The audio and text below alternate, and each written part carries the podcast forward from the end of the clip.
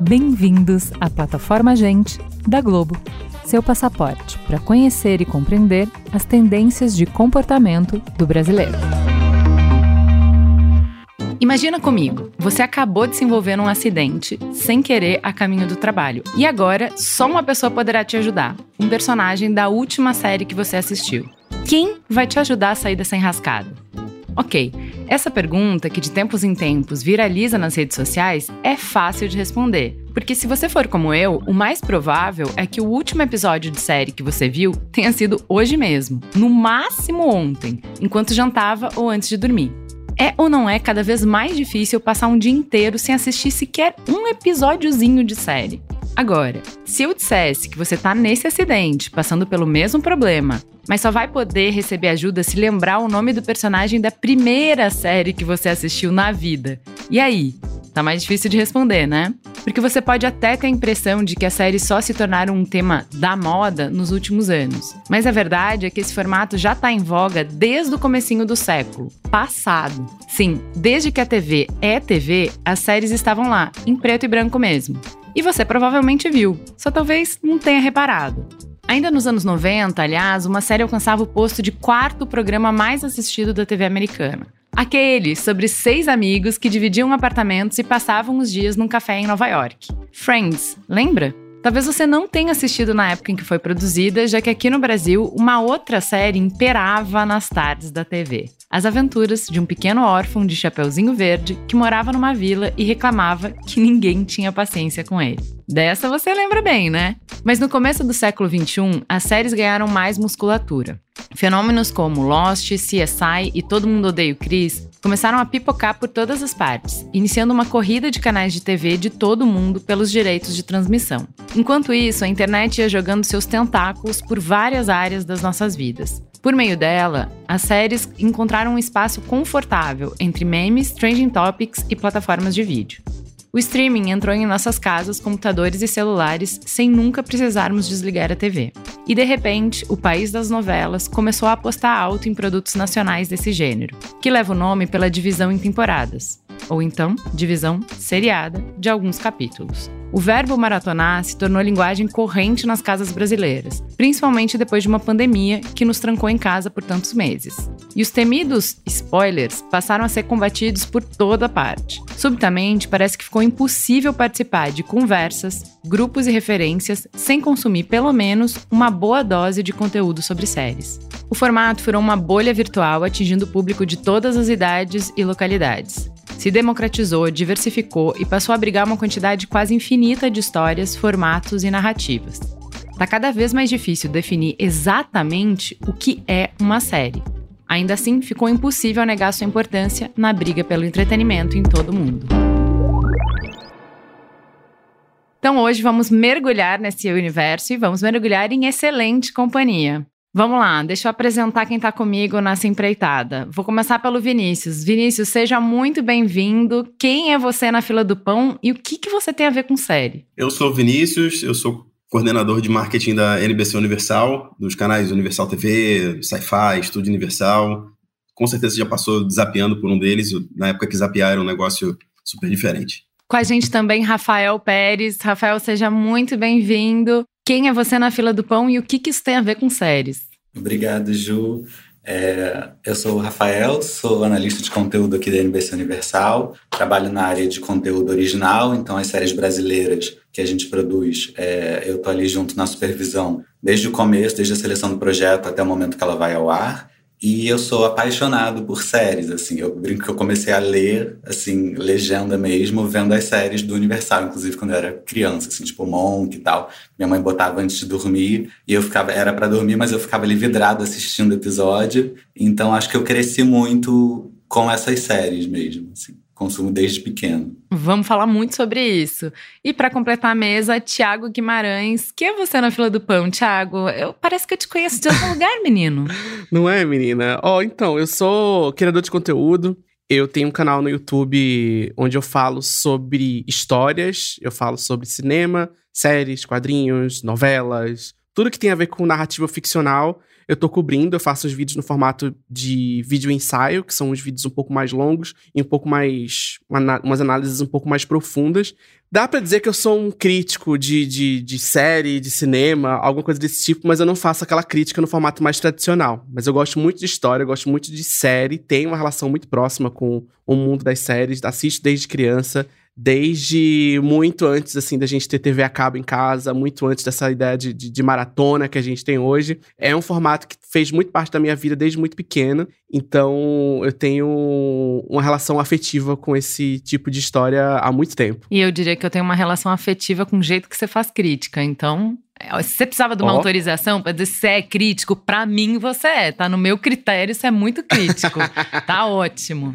Ah, então vamos, Vamos lá, gente. Eu queria começar, é, só para a gente introduzir, é, vamos ver se dá certo isso. Fala uma série que te define. Vai.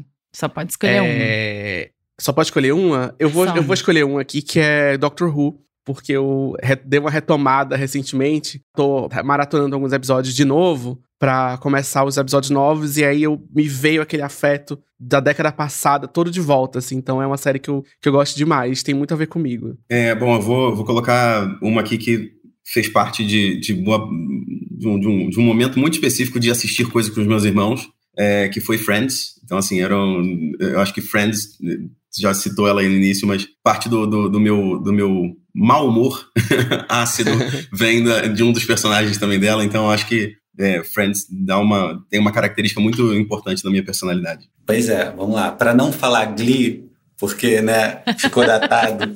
eu vou dizer, eu, vou falar BoJack Horseman, assim, porque é uma série incrível, muito profunda, ao mesmo tempo que ela é divertida. Acho que ela toca em muitos temas, ela é, ela é crítica, ela é satírica, ela é engraçada. Então, acho que é uma série completa ali, que, que tem um antes e um depois do Rafael depois de assistir BoJack, assim. Você sabe que tem uma retomada de Glee aí no TikTok, né? Ai, não sou TikTok. Você falou que Glee tá datada eu, eu assim, gente, eu, tô, eu sou impactado por tanto vídeo sobre Glee no TikTok. Tipo, de, de gente, gente que assistiu na época e tá, e tá assistindo de novo, e gente que tá descobrindo. As pessoas têm uma, uma. retomam até de um jeito irônico, meio que zoando um pouco a série, mas ao mesmo tempo que tá zoando, tá, tem um afeto ali forte também. Tá meio que. Tem, tem um, um resgate bem forte de Glee agora, de, nessa, dos últimos meses. Tudo é cíclico. Ó, eu vou falar da Reply 1988, porque eu sou muito presa no porão dos dramas coreanos e chineses, enfim. E porque eu me vejo muito no que vocês colocaram no estudo de o meu tipo de, de assistir, né? É o soap series. Então, acho muito legal como a gente consegue ver os mesmos enredos, os mesmos dilemas, eh, que ficam muito interessantes através de diferenças culturais. Então, gosto muito de ver série indiana, série eh, chinesa, série coreana, dinamarquesa, espanhola. E as histórias mais ou menos são as mesmas que a gente já viu aqui em primeira mão no Brasil. A gente cresceu assistindo esses dilemas. Mas aí, quando é turca a série, sei lá, é, tem uma outra camada de interessância. Então, eu adoro. Acho que isso me define muito. Então vamos lá, vamos mergulhar então nesse tema. Vou começar com o Rafael. É, a gente sabe que hoje produção de série é uma super estrela é, na festa de entretenimento, né? A gente acabou de passar pelo Emmy. Se antes era uma, é, uma premiação menos interessante do que o Oscar, menos glamurosa, hoje não é. Compete em, pé de igualdade. Mas não foi sempre assim, né? O que, que mudou nos últimos anos para séries crescerem tanto em importância, em relevância, em qualidade, em influência? É, vamos lá. Essa é uma pergunta muito boa. Primeiro, é, é, mais fácil, é mais fácil inverter a pergunta, né? O que não mudou nos últimos anos? pega 2012, não, mentira, 2012 estava começando ali a mudança, né? Mas pega, sei lá, os últimos 20 anos e me diz o que, que não mudou na nossa vida. É, se eu tivesse que destacar os dois motivos pelos quais é, a produção e o consumo de séries teve esse boom, eu diria que são, em primeiro lugar, a forma como a gente consome conteúdo, que hoje em dia é muito mais fácil a gente ter acesso a qualquer conteúdo em qualquer lugar, assim, você consegue, antes, antes, antigamente, né, para você assistir uma série, você tinha que estar ali na frente da TV, uhum. toda semana, naquele horário, é, a série, enfim, muito, prova muito provavelmente alguém tinha te recomendado a série, então um amigo seu te comentou que naquele canal, naquela hora, naquele dia, vale, é, valia muito a pena você assistir, e aí você foi lá dar uma chance. É, hoje em dia você assiste de qualquer lugar. Assim, Uhum. você pode baixar a série no seu celular e assistir do metrô, do ônibus, no consultório. Pratico. É, você pode ver na TV, no tablet. Tem muito mais possibilidades, tem muito mais flexível. E tem muito mais conteúdo pra gente assistir. Então, em primeiro lugar, é a forma como a gente consome. E em segundo lugar, é a forma como a gente se relaciona com as outras pessoas também. É, Como assim? enfim, teve um impacto enorme da internet, mas porque hoje em dia qualquer pessoa pode recomendar uma série. Assim, Uhum. não, não precisa ser só o seu amigo, ou o seu vizinho, ou alguém com quem você tem contato físico. Você acabou de acordar, você abriu seu celular e você recebeu uma indicação. Ou você viu um print de uma série que te causou curiosidade. Ou você abriu um site, tem lá uma crítica do Thiago, e aí você falou, putz, preciso assistir essa série. Ou como o Thiago falou, você tá no algoritmo do TikTok que vai te viciar trazendo recomendações de pessoas que gostam de coisas que você gosta, e aí que você não sai do porão e tá vendo sempre as mesmas coisas, coisas muito parecidas, porque o TikTok, né, as pessoas ao meu redor não gostam das coisas que eu gosto de assistir. Então é bem o que você falou, eu não receberia essas recomendações nem saberiam que esses programas existem, mas o TikTok sabe do que que eu gosto. E ele vai me mostrar. Exatamente. E aí você nunca vai sair desse fio infinito. Sabe o que você não falou, Rafael? Você foi falando, eu fui lembrando do quanto a gente já foi maltratado nessa vida. Quando a gente tinha que marcar horário com a TV e com um canal específico, como alguns certas pessoas é, descontinuavam a série no meio, né? E o brasileiro guerreirinho que assistia a série lá atrás já viu muita série com os capítulos bagunçados, descontinuada no meio, é ou não é? A, a nossa vida mudou muito, né? Mudou muito para melhor. Mudou. Pois é, hoje em dia a gente tem muito mais controle, né? Não digo nem controle, porque é isso, a gente é impactado por várias coisas que a gente às vezes nem quer, ou a gente recebe recomendação de gente que a gente não conhece, ou de gente que nem é gente, tipo um algoritmo, um programa. Mas realmente, hoje, hoje a gente tem essa autonomia, né? Até para isso, ah, você não assiste mais capítulos desordenados, a não ser que você queira. Assim, posso assistir pulando episódios. Então, realmente, hoje em dia a gente está tá mais no comando aí. Eu acho que nesse sentido, Ju, a gente só trocou de esporte, né? A gente deixou de, de, de participar de uma gincana dos episódios e passou a maratonar e pensar em, outra, em outras coisas. Mas é, é uma característica um pouco diferente mesmo que a gente está tá vendo no, no, no, no, comportamento, assim. É, como um todo, né? Eu acho que o Rafa falou muito bem sobre a gente ter uh, os últimos... É, uma mudança nos últimos 20, 30 anos de, de, consumo, isso mudou em tudo, né? Então, tecnologia, etc., tudo vai meio que, que é, é, colaborando para que a gente mude o nosso perfil de, de, de consumo. Já que você está falando de perfil de consumo, vamos falar um pouco de perfil do consumidor, porque você estava na equipe que publicou esse estudo, eu nas séries, que eu até mencionei antes, né? Que eu falei que eu sou Soap Series. Fala aí pra gente o que, que essa pesquisa é, trouxe de, de descoberta interessante. Por que, que importa a gente olhar para séries? Assim, entender o público, no, no geral, entender seu público, né, é, é vital para qualquer tipo de negócio, né? Então, é, mercado de entretenimento, a gente tem uma, uma característica muito específica de que a gente não lida com o consumidor do seu produto, a gente lida com o fã. Então eles têm um, um, uma, uma, questão muito, muito interna, né?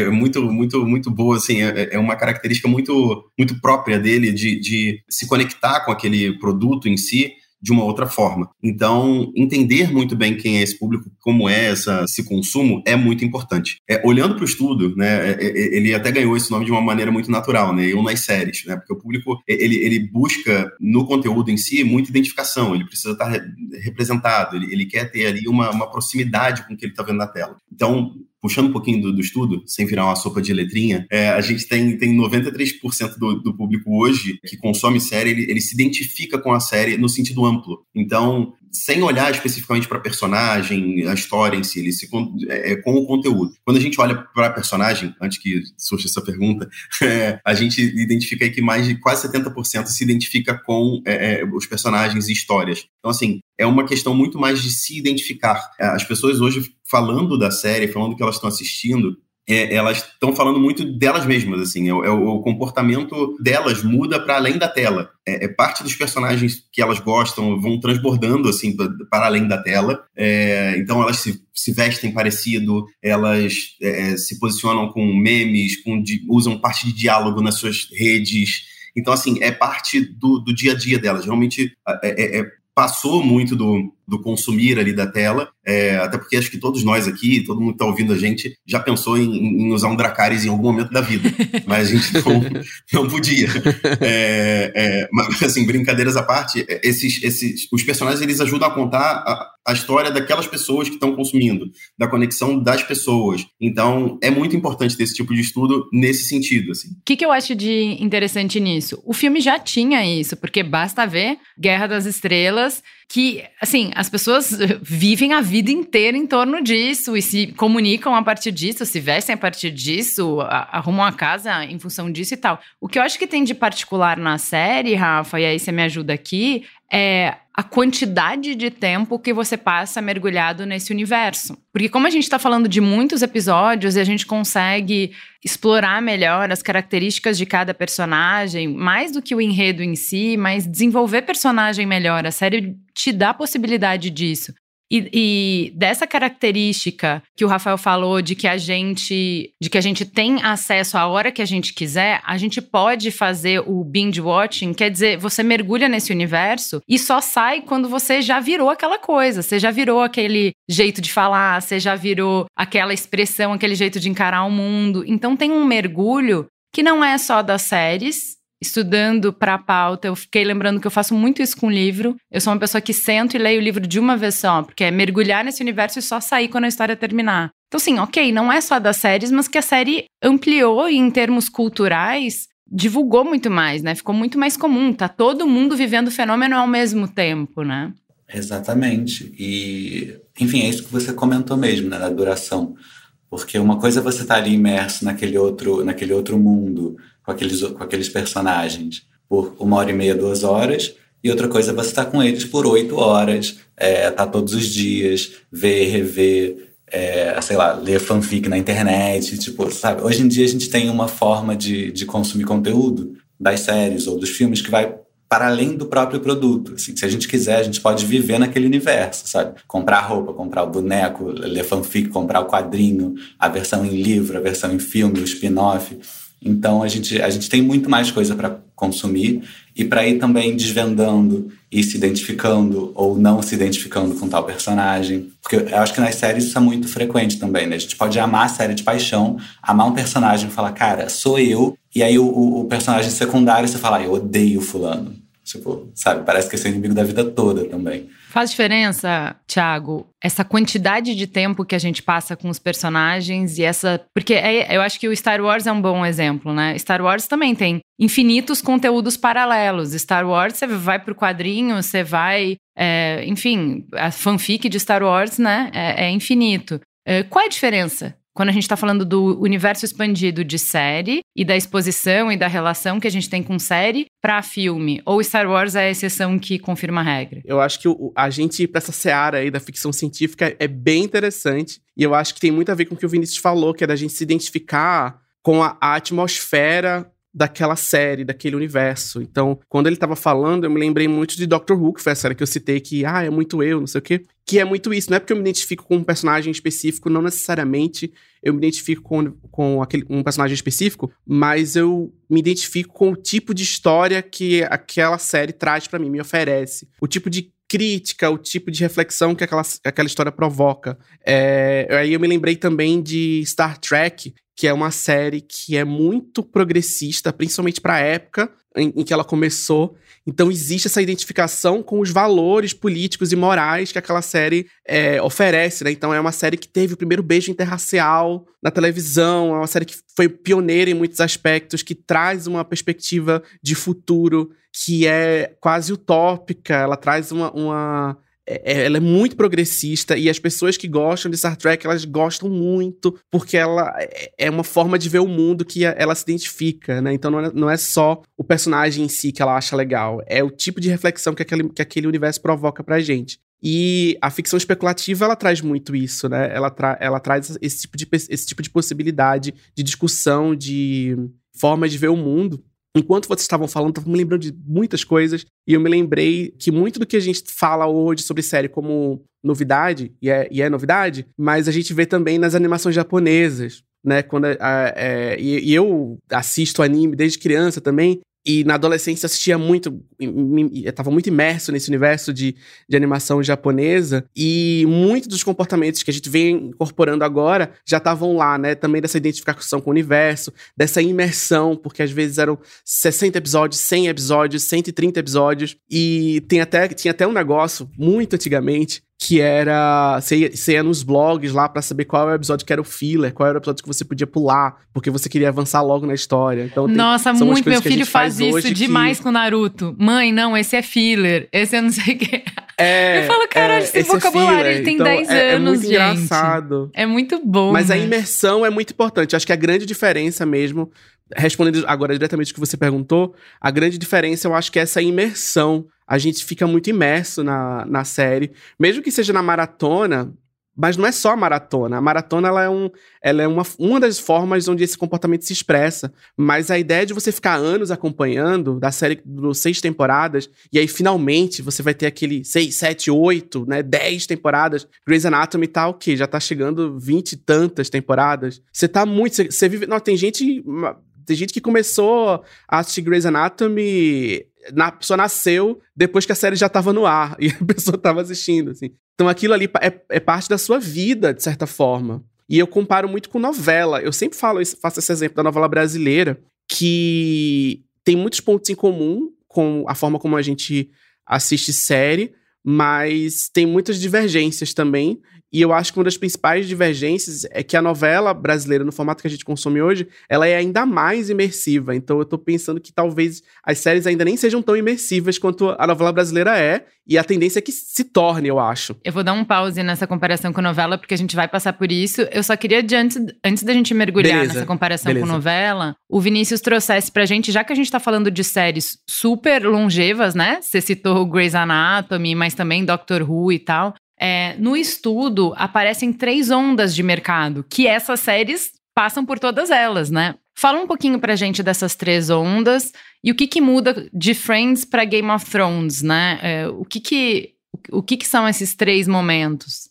É, bom, eu acho que falando da, dessas três grandes fases, vamos chamar dessas ondas, né? É, é, a gente tem mudanças de comportamento de, de, de, consumo, a gente vai falar de novo disso, né? Assim, porque o, o modelo de consumo, seja em, em que device você está assistindo, ou como você está assistindo, ou com quem você está comentando, tudo isso mudou durante esse processo. Quando a gente olha a primeira onda lá com, com Friends, é, é, a gente era muito mais, digamos, passivo, tá? A gente assistia, a gente comentava ali na casa, como o meu exemplo do início, assim, eu comentava com os meus irmãos irmãos, é, conversava com, sei lá, os amigos mais próximos, era, era uma coisa muito mais no seu ambiente ali, no, no ambiente que você estava assistindo e, e, sei lá, um, um, círculo um pouquinho maior. É comentar na escola. Você fala com seu irmão é isso, e você fala assim. na escola. Ponto, acabou. É, é, é isso.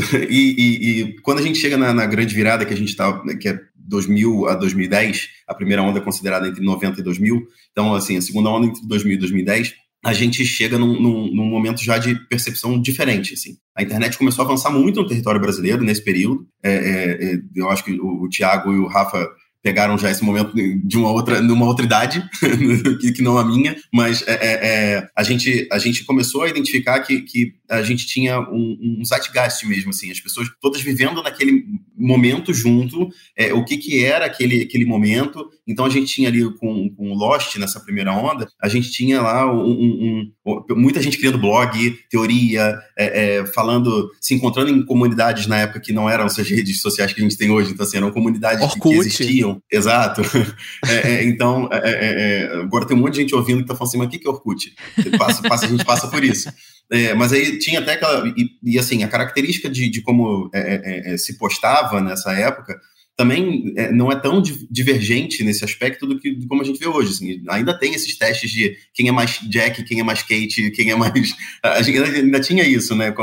Se eu tomaria decisão. Então, tem traços de, de, consumo e etc. que não, não mudaram tanto. Mas quando a gente olha a terceira onda, que é 2010 em diante, a gente tem uma popularização muito grande de outros devices. Então, assim, a gente é, entra num mundo de, de tablets, smartphones e, e, enfim, tá tudo na palma da sua mão. O modelo de consumo realmente já mudou. É, é, é a gente tem uma, uma característica de consumo já com segunda tela, então assim, as pessoas já estão consumindo ali, já estão tweetando, já estão postando na, nas redes, já estão colocando no, no, no, stories. Então, assim, é diferente, assim, é, é, a gente tem essa evolução do, do, do conteúdo, muda muito é, a forma como se produz, aí o Rafa também tem muito mais conteúdo para falar disso do que eu, essa segunda tela, ela começa também a ter é, é, é, uma, uma característica muito maior de das pessoas participarem do conteúdo, elas estão se sentem parte daquele, daquele daquela narrativa, é, elas vão, vão, vão criando ali um, um, mais conexão, né? Porque aconteceu isso com o personagem, eu já comentei ali, aí o Thiago, que é meu amigo na rede, já, com, já comentou, já virou uma conversa entre a gente. Na narrativa das séries, ela transborda a tela, assim, vou usar esse termo de novo, porque a gente está passando por esse processo de, de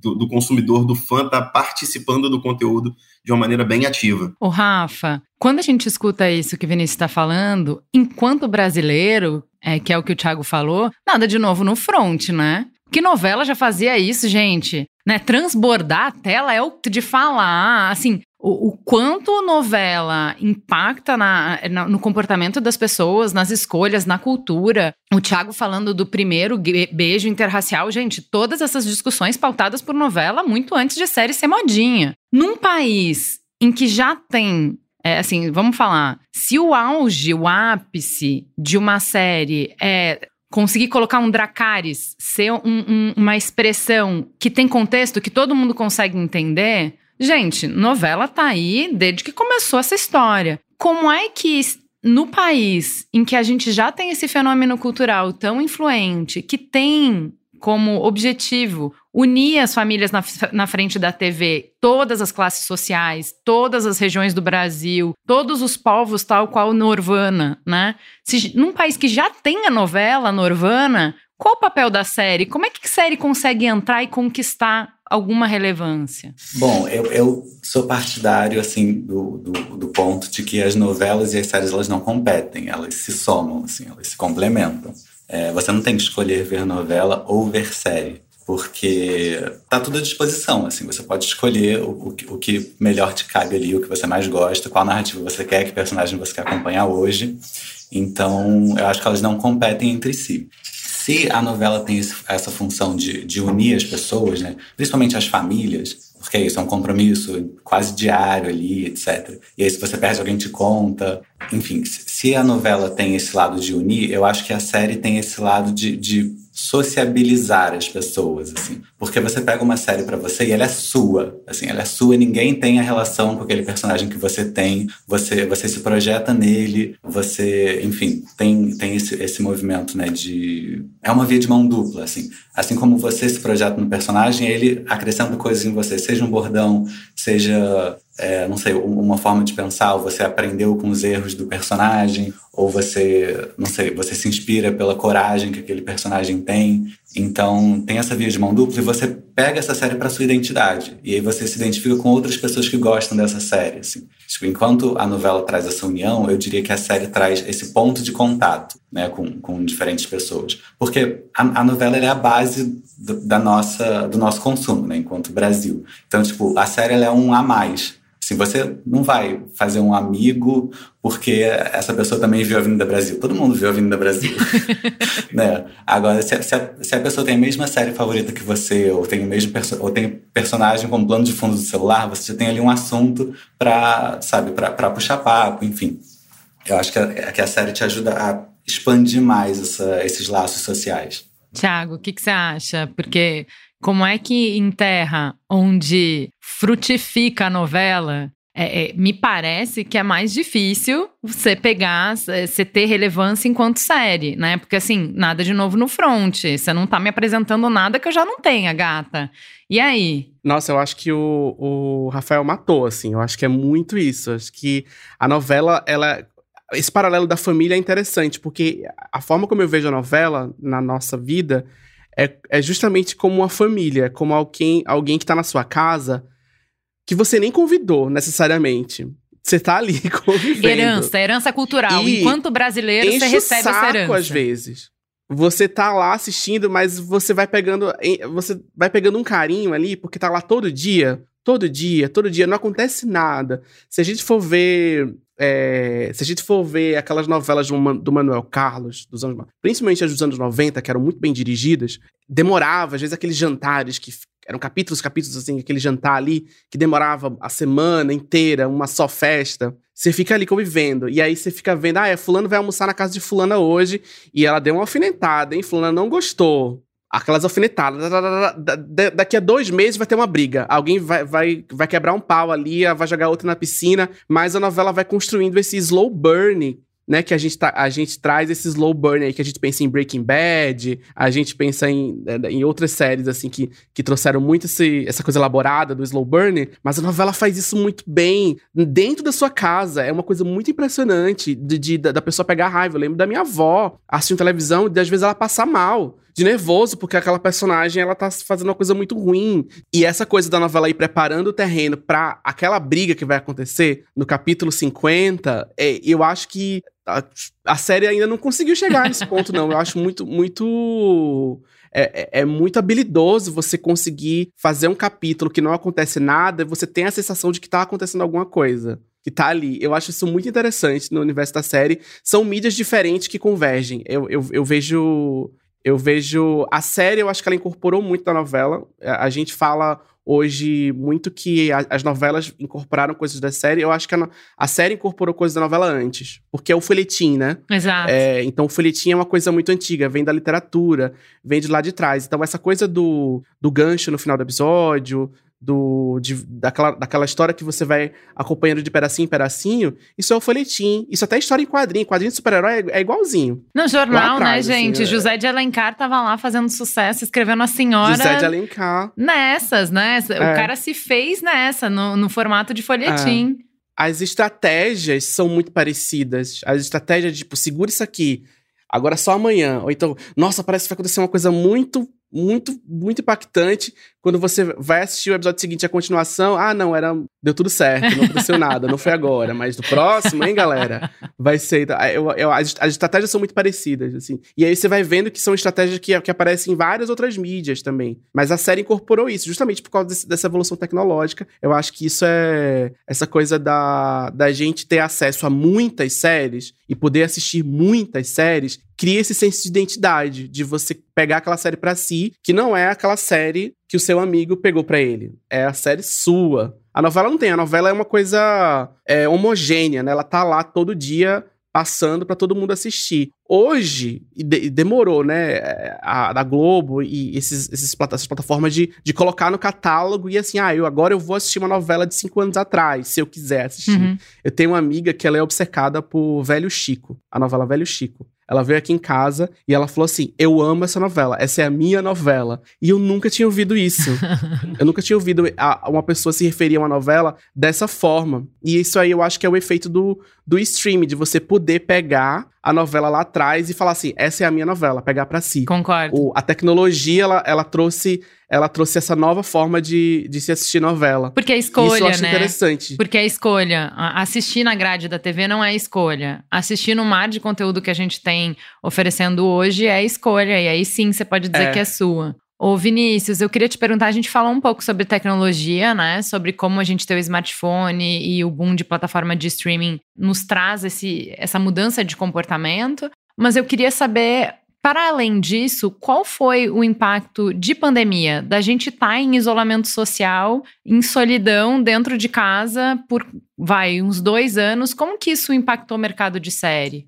É, bom, é, o mercado de, de, de, entretenimento em geral, ele, ele teve um, um, um, boom realmente, né, muito grande durante esse período, porque estava todo mundo ali trancado na sua casa, é, é, é pensando o que, que, poderia fazer, então a gente teve também um, um aumento de, de, de pessoas testando outros serviços de streaming, a gente teve, teve um momento ali de, de, pessoas buscando o que fazer dentro da sua própria casa, porque, né, pensando até em, em decisões além do entretenimento, existiam pessoas que tinham a sua casa como um lugar de dormir. Uhum. De repente ela se viu ali naquele, naquela, naquele ambiente de poucos metros quadrados que ela ia passar o dia inteiro, trabalhar dali, fazer tudo dali. Então, é, é, é houve essa popularização do streaming durante o, o, período, a gente, a gente viu um aumento de consumo muito significativo, e até no, no estudo mesmo a gente, a gente pôde observar que a gente teve um, um índice de 45% de pessoas assistindo novas séries durante o período de pandemia, é, ou, ou, que já assistiam séries ou que não assistiam séries, passaram a assistir conteúdos é, é diferentes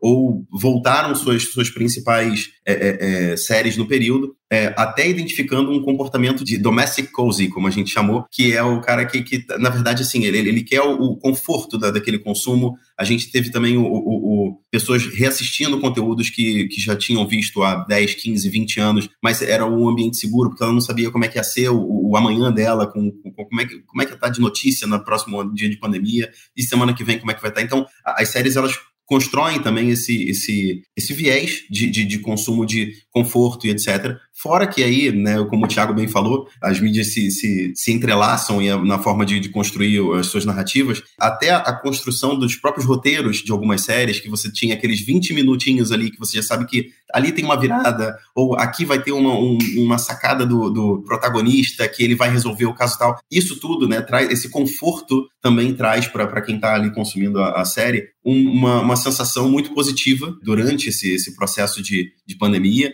é, porque era o não saber o que, o que ia acontecer com o mundo da porta para fora é, fazia com que ele se, se visse muito interessado nesse conforto de da porta para dentro aqui eu vou criar um ambiente que eu vou ter a comida que eu gosto de comer, o, o consumo de, de, de, de, série ou de filme que eu já vi ou que eu já conheço, ou quem tem esse ator que eu gosto, ele vai consumir mais aquilo ali. Então, assim, a gente, a gente identificou realmente que o entretenimento ele serviu como uma válvula de escape, mas ele serviu como uma válvula de escape não somente com conteúdos novos, mas até de, de, de da pessoa realmente repetir os pratos, né? fazendo uma, uma alusão aí de, de, de estar em casa. Então, mas Thiago, da perspectiva de quem está muito conectado com o que as pessoas gostam, que as tendências de consumidor e de consumo, assim, a minha sensação é que a gente teve um pouco do sugar high de uma criança que é solta numa numa, é, numa loja de doce, que é go crazy, vai, faz o que você quiser. E se a gente tinha pouquíssimo acesso, é o que eu falei, muito criancinhas maltratadas dos anos 80, em que as séries eram poucas e daqui a pouco interrompe e põe os, os, os, episódios repetidos. Gente, faz pouco tempo que eu descobri que Chaves tem, tipo, sei lá, 20 episódios. A gente tava sempre assistindo os mesmos. então é isso, assim, a gente criancinha muito maltratada, corta a cena, daqui a pouco você tem dinheiro de adulto e tá na loja de doce e é infinito. Se não vai ter um adulto para te dizer é hora de dormir, é hora de parar, é hora de não sei o quê. E tem muito e o tempo inteiro. E que a gente se esbaldou, né? Assistiu tudo muito e fomos e não sei o quê. E que agora, não sei se é pós-pandemia, não sei se é o momento desses três é, momentos que a gente estava falando pós-tsunami, que a gente tá meio enfarado. E aí a gente fica parado na frente do streaming e não sabe mais. Não, e aí não tem mais desejo de nada. Tudo eu já vi, tudo eu já consumi. Eu comi tanto doce que eu já tô meio enjoado. Já não quero nada. Você tem essa sensação? Tô doida, sou só eu? Tenho, tenho. Eu acho que tem duas coisas. Eu acho que tem isso que você falou. Eu acho que isso é muito real. Eu acho que esse esse pós-pandemia, esse, esse sugar high, essa coisa de, ai, nossa, tá tudo ali. É igual a criança que tem muito brinquedo, assim. Você ia brincar na casa daquele seu amigo que tinha muito mais brinquedo que você, e ele meio que nem se importava, assim, com, com aquele tanto de brinquedo. E eu acho que tem uma lógica do modo de, de se criar, de se produzir também. Esse modo algoritmo, eu não sei se dá para usar esse termo dessa forma, eu acho que ele acaba causando essa, essa, essa sensação porque como é tudo feito baseado nesse algoritmo, você não tem, não tem espaço para risco. Então, assim, eu vou fazer isso aqui porque tem uma audiência que tá precisando desse tipo de conteúdo aqui. Tudo fica meio homogêneo. Assim, eu tava assistindo. De vez em quando eu assisto umas coisas da Netflix e tal, fui assistir a série da Vandinha, pareceu tantas outras coisas que eu já assisti Apareceu Sabrina, apareceu Harry Potter, apareceu. É, é, é, um, é, uma regurgitação de várias coisas, e eu acho que isso é normal, isso sempre aconteceu. É, na, é a indústria cultural, a indústria cultural é isso mesmo, assim, a gente sabe que isso não é uma novidade, mas como a gente agora tem muito, então a gente vê isso acontecer toda semana, todo mês praticamente. A gente vê a coisa sendo regurgitada na nossa cara com um saborzinho, assim, só um pozinho de um glitter em cima mas é a mesma coisa que só foi regurgitado e tá sendo oferecido ali pra gente. Então, eu acho que causa, causa essa sensação. Acho que é uma mistura das duas coisas, do, do jeito que a gente tá consumindo, do jeito que a gente se acostuma a consumir e da lógica que tá permeando a, a produção, como se produz. Eu acho que é um pouco de um pouco dos, do, do, dos dois lados. Tudo bem, eu entendo que a gente está é, elevando a décima potência uma lógica que já existia, Thiago, né? Que é, vamos fazer uma eu chamo isso de filme de prancheta. Que é quando eu vejo no cartaz, que é, fizeram uma pesquisa, ah, tem uma tendência de comportamento, sei lá. Acho que a primeira vez que eu vi isso era um filme do Richard Gere com um cachorro. Eu falei, cara, isso é cara de filme que não é de criativo, é de planejamento. O planejamento chegou, disse que os animais de estimação estavam ultrapassando o número de bebês, e aí vamos fazer um filme que não é sobre uma família, um filme sobre cachorro. E aí eu uso isso direto, eu falo, ó, ó um filminho de prancheta, ó um filminho de, de PPT, ó um filminho de planejamento, né? é. Então, ok, eu entendo que esse, esse o jeito de fazer está é, cada vez mais intensificado. Mas também não tem a ver com o fato de a quantidade. Né? O nosso tempo é finito. Quantas coisas diferentes a gente tem a capacidade de consumir, Nossa. de digerir. Porque, vamos lá, ao mesmo tempo que eu falo isso, a mesma sensação que você teve, Vandinha, tô vendo pela décima vez a, a, a mesma história, do mesmo jeito, ou é pré-formatadinho, é, é é, como é que é, complete os, os espaços em branco. Quando me dão uma coisa muito diferente, não, me dá um cansaço, né? Porque assim, não, tem série que você tem que fazer um mestrado para entender, né? Total. E o meu trabalho já é muito Total. difícil. Aí eu chego em casa Total. e aí vamos lá, não, pera, pausa. Não pode ver num e-mail, você tem que ver no 05, você tem que ver de novo, porque você não entende nada. E aí, sabe? Será que também não é, é muito demais? E aí? Tamo, tamo num, regurgitado num, é, num mais, ponto... é, é, mais fácil também. A gente tá numa encruzilhada, não tá? Porque querer a gente quer tudo, mas será que a gente precisa tudo? Será que tá, o melhor é tá. tudo? Aí, queria saber, vocês que estão pensando em produzir, pensando em o que, que a gente põe no mundo, em como que a gente dialoga, como que a gente conversa nesse ambiente saturado, da parte de quem tá criando conteúdo, o que, que vocês veem? Muitas coisas. Vamos lá, eu concordo com tudo que vocês falaram. É, eu acho que tem muito esse ponto também de. de é, vamos lá, você, pessoa, a gente tem essa tendência de estar tá sempre por dentro do que está rolando, por dentro das novidades. A gente quer sempre assistir. Ah, lançou, vou ver. Ah, lançou, vou ver. Vou ver o que, que eu acho. Vou ver um episódio. Ah, não gostei, mas vou terminar a temporada. E a, a, partir desse momento que a gente tem, sei lá, cinco séries sendo lançadas por semana, e que agora a gente já pode sair de casa, e que a gente né, quer sair de casa, quer ver outras pessoas, a gente tem que fazer escolhas. E quando chega, sei lá, chegou no final do mês, putz, eu tô oito episódios atrasado. Ah, eu vou deixar essa série pra lá, né? Porque tem, tem outras dez que eu preciso ver também. Então, tipo, esse senso de, de novidade que impulsionou muito as séries originais de streaming, eu acho que hoje em dia ela, ela foi meio um tiro pela culatra. Porque antes a gente queria ver tudo que era novidade. Hoje em dia a gente não consegue mais, porque tem muita novidade. Mais do que a gente consegue dar conta. Então, tipo, a gente até vê um ou outro, depois a série vai ficando ali esquecida. E era, era até uma das características principais da série, né? Ter um gancho tão forte que na semana seguinte você estar ali de novo. Agora o produto está na sua frente e você não, não engaja, porque é mais do mesmo.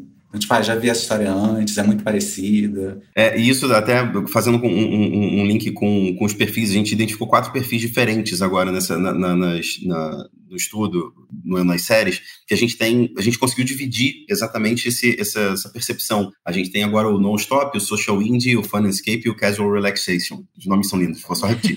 a gente tem o non-stop, o social indie, o fun escape e o casual, casual relaxation é péssimo de falar, mas é, é, é, ele é um perfil que foi identificado, é, que na verdade, assim, cada um deles é, é tem uma, uma, uma, particularidade. Aí quando, quando a gente está falando, né, que eu estava falando ali do, do, do, cara que é mais consumo de, de, de, conforto, etc., é o Fun and Escape mesmo, que hoje tem 35% do nosso público, que, que, do público de séries, né? Na verdade, ele não acha muito difícil escolher o que assistir, ele é menos apegado, ele nem sempre assiste até o final, ele é mais pelo, pelo consumo ali de, de participar, de, de, de assistir uma série. Quando a gente está tá olhando aí como o, o, o, Rafa trouxe, a gente tem um, um, uma, uma característica de, de non-stop, que é o cara que realmente tem uma, uma, uma, Ele é muito apaixonado por séries, é o mais viciado. Ele, ele assiste, ele faz quase que uma planilha para ir assistindo. Eu tô no episódio tal, eu tô no, no, no, Vocês todos têm um amigo assim, que assiste uma, uma série que tá num, num episódio tal e já tá contando o, o, o tempo pro outro. Todos nós temos esse, esse, esse amigo. É, aliás,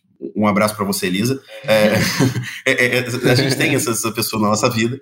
Então, a gente tem o social indie também, que é o cara que prefere séries menos conhecidas, ele, ele não quer, não segue muito buzz de, de rede social. Então, a gente foi identificando esses públicos é, é, ao longo do, do, do, que a gente, do que a gente pôde observar nesses últimos dois anos aí, o, o estudo demorou um ano para ser consolidado e tudo, a gente passou por esse processo todo de, de pandemia, muita, todo mundo muito recluso, então a gente foi vendo realmente que tem esses perfis diferentes em tudo que a gente estava tava, tava identificando como, como conteúdo e etc. Então, só voltando no ponto do Tiago e do Rafa, assim, a gente, eu acho que, e acho que até o teu questionamento, Ju, passa um pouco por isso, que é, que é muito de a gente realmente entender que tem espaço para as pessoas que realmente querem um negócio super cabeça. A gente teve um sucesso de Dark, uhum. que foi uma, uma, uma, uma, série que, que deu nó na cabeça de muita gente. Tem gente que não entende é, é o, o, o, conceito até hoje.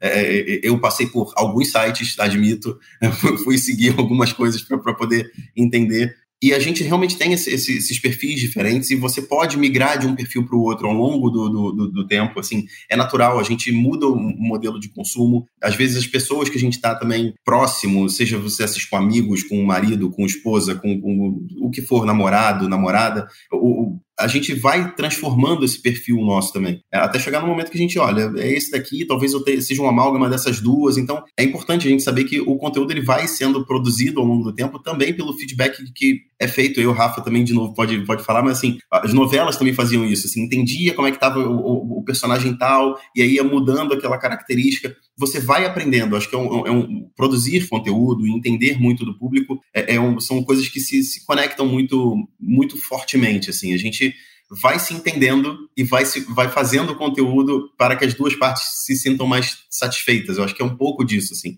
É, entrando um pouquinho até no, no, no, ambiente aqui do Rafa, mas é, é, é, um pouco disso, assim. A gente vai entendendo, vai ouvindo o público, vai aprendendo um pouco e a gente vai adaptando. Então, mas é, tudo construiu para esse grande momento final, nosso clímax, que é como é que paga essa conta, gente? Dos dois lados, tá? O Thiago pode vir aqui me falar como é que paga essa conta, porque quando começou com um streaming e aí o outro streaming falava, ah, eu vou assinar esse aqui só pra assistir essa série, essa série daqui a pouco a gente tá pagando mais do que TV a cabo e a gente tá com 4, 5, 6 é, streamings assinados e a gente não dá conta de ver tudo. Eu não preciso ter um bilhão de séries porque o meu tempo hábil para ver, ele é pequeno. Será que eu preciso de tanta coisa? Então, como que a gente paga da, da perspectiva do consumidor e como que a gente paga da perspectiva de quem está produzindo? Por quê? Novela gastava bilhão para fazer, mas estava sendo assistida por bilhão de pessoas, então conseguia ganhar, rentabilizar bilhão. Quando a gente dilui a audiência, e aí eu entendo o que, que você está falando, Vinícius, de ah, não, mas tem público para dar, que tem, mas cada vez menor. Então a gente está gastando cada vez mais porque a gente está sofisticando, porque como tem muita coisa disponível, as pessoas exigem cada vez mais. Então eu estou gastando mais para fazer série e eu estou sendo assistido por cada vez menos pessoas. Como é que esse modelo de negócio para em pé, meu Brasil? Queria só saber. Quem, Quem vai? responde essa, né? Pois é. Eu acho que dá para passar por todos nós, tá? Mas aí fica, fica à vontade. Acho que dá para passar por todos nós. Tá, eu, eu acho que eu vou começar porque eu vou, eu vou falar uma coisa polêmica para vender manchete. Vamos lá, vai ser clickbait. Eu acho que sim, a gente deve pagar pelo conteúdo. Utópico é a gente pensar que a gente consegue assistir tudo que já foi feito, que custa milhões e milhões de dólares para fazer, é, sem pagar nada, ou pagando cinco reais, assim. É, e é isso, essa é uma afirmação. Eu sei que quando a gente olha para o Brasil, a gente tem uma questão econômica muito séria, a gente tem é, diferenças sociais muito sérias e que também é impossível nós, enquanto plataforma, queremos cobrar 50, 60 reais por uma assinatura mensal, porque também não tem público. Então, a gente precisa chegar nessa balança. Mas eu acho que a gente tem sempre essa expectativa de, pai, eu quero tudo e não quero dar nada em troca. Então, é, a conta precisa, para a conta fechar, a gente precisa dar algo em troca. E esse algo pode ser dinheiro, cobrando uma assinatura maior, pode ser atenção, entrando nesse esquema de comercial, né? É, ou também atenção nesse esquema de, de product placement, ou enfim, merchan, né? como a gente tem nas tradicionais novelas. Mas eu acho que sim, a gente, enquanto público, tem que dar algo em troca se a gente quer aquilo. Eu acho que a gente está num momento muito complicado da indústria cultural porque tem muitos players fazendo muitas coisas diferentes, tipo assim, atirando para vários lados para ver no, o, o que, que vai pegar. Né? A gente tem aí agora o surgimento de streamings com anúncio, e a gente tem anúncio quando você pausa o, o, o programa, né? É anúncio antes de assistir, é anúncio, sei lá, na página inicial. Então tá todo mundo testando que anúncio vai espantar menos o consumidor. Uhum. Mas a gente chegou à conclusão de que se, se, se, o consumidor quer pagar barato, a gente precisa de, de um outro, de uma outra entidade injetando dinheiro. Se o, se o, o público está disposto a pagar caro, tudo bem, ele pode não ver o anúncio. Mas eu acho que é, da mesma forma que a série, ela é um formato que dá muita liberdade criativa para quem está criando ali, né? Tem, tem vários gêneros, você pode ter cada episódio com uma história diferente, com um protagonista diferente, ou enfim, histórias que mudam de temporada para temporada. Eu acho que o streaming, ele também permite essa liberdade, né? Que é uma coisa que na TV a gente não tinha. Então, eu acho que o que vai pagar a conta vai ser diferente para cada consumidor. Eu acho que uma coisa boa é que cada consumidor vai poder escolher quanto ele quer pagar de dinheiro e quanto ele quer pagar de, de atenção nessa matemática. Muito bem, mas para não ficar simples para você, só porque o aluno CDF já deu uma boa resposta, vamos complicar?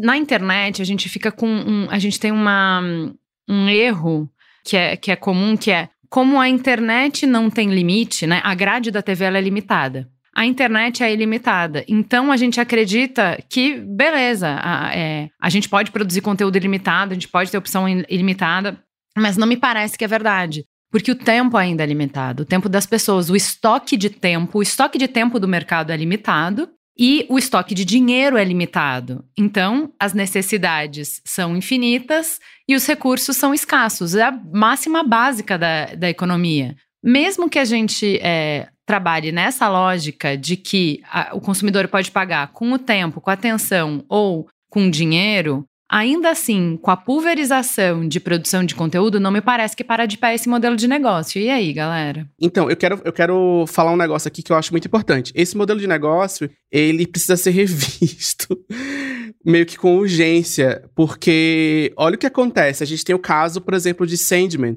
em que o criador vem no Twitter e fala assim: gente, pelo amor de Deus, maratonem a série, porque as pessoas não estão maratonando. Então não é só não é só consumir, não é só dar atenção, é você consumir naquele modelo específico, daquele, naquele formato específico, senão não tem, não dá retorno nem de atenção nem de dinheiro. E aí a série corre o risco de ser cancelada, agora foi, foi confirmada, agora a segunda temporada e tal. Mas isso se aplica a todos, a todas as outras séries, né? Nesse que, que seguem esse modelo Netflix, que eu acho que já tá meio que datando essa coisa da, do, do binge watch, de lançar todos os episódios de uma vez. Mas cria essa sensação. Então, não é só que ah, as pessoas não estão pagando, ou as pessoas não estão não querem pagar para consumir. Você tem que consumir daquele jeito específico, mas eu queria assistir um episódio cada vez. Eu não gosto de maratonar. Eu quero assistir um por dia, entendeu? Então, então as pessoas estão assistindo, mas elas não estão assistindo do jeito que a plataforma quer que elas assistam. Isso é esquisito, não é? É, não, e, e, e assim, eu acho que, que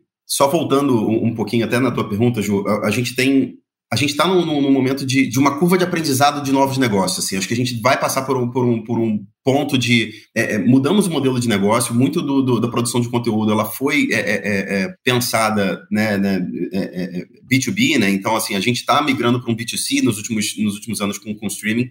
Então a gente está, as empresas estão aprendendo como é que como é que faz o, o, o, negócio, esse, mercado girar de uma outra forma. Acho que trazendo um pouco do que o, o Rafa falou, assim, a gente tem muito do, do, do, sentido de que está todo mundo no mercado buscando uma, um, um, modelo de negócio que seja é, mais saudável, é, a ponto de que ou você vai estar tá fazendo conteúdo, como o próprio Netflix vem fazendo, cara, tem filme novo toda sexta, tem série nova terça e quarta, tem, eles estão botando conteúdo à beça, muito regionalizado, aí agrada Dorama do, do seu lado, agrada, agrada né, o, o, meu pai que adora esses filmes de, de ação, que, que, cada um é mais genérico que o outro, mas ele, eles estão tentando é, abarcar todos os, os os estilos ali. É, existem outros modelos de negócio que, que, que estão ainda migrando para ah, vamos testar é, tiers diferentes de assinatura. Um tem publicidade, o outro não, etc. Então, é, é, tem outros que estão é, é, embarcados em outros serviços, não querem fazer o, o direct to consumer, né? Eles estão pensando ali, as etapas de direct consumer são de um outro parceiro, só vou vender o meu, vou aproveitar sua plataforma, vou aproveitar sua base de assinante. Então a gente está num, num, momento de mudança mesmo, tanto de consumo é, para as empresas, para o consumidor. A gente vai chegar num ponto ali que a gente vai entender quais são os melhores modelos a serem seguidos e a partir disso